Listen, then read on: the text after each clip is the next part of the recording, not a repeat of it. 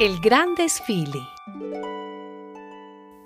Después de decir esto, Jesús siguió su viaje a Jerusalén.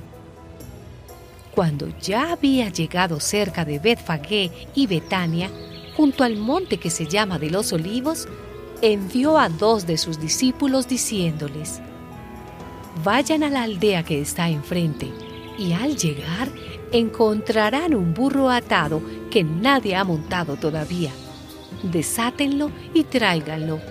Y si alguien les pregunta por qué lo desatan, díganle que el Señor lo necesita. Los discípulos fueron y lo encontraron todo como Jesús se lo había dicho. Mientras estaban desatando el burro, los dueños les preguntaron, ¿por qué lo desatan?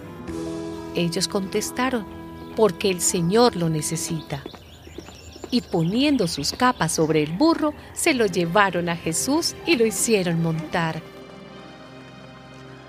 Conforme Jesús avanzaba, la gente tendía sus capas por el camino y al acercarse a la bajada del Monte de los Olivos, todos sus seguidores comenzaron a gritar de alegría y alabar a Dios por todos los milagros que habían visto.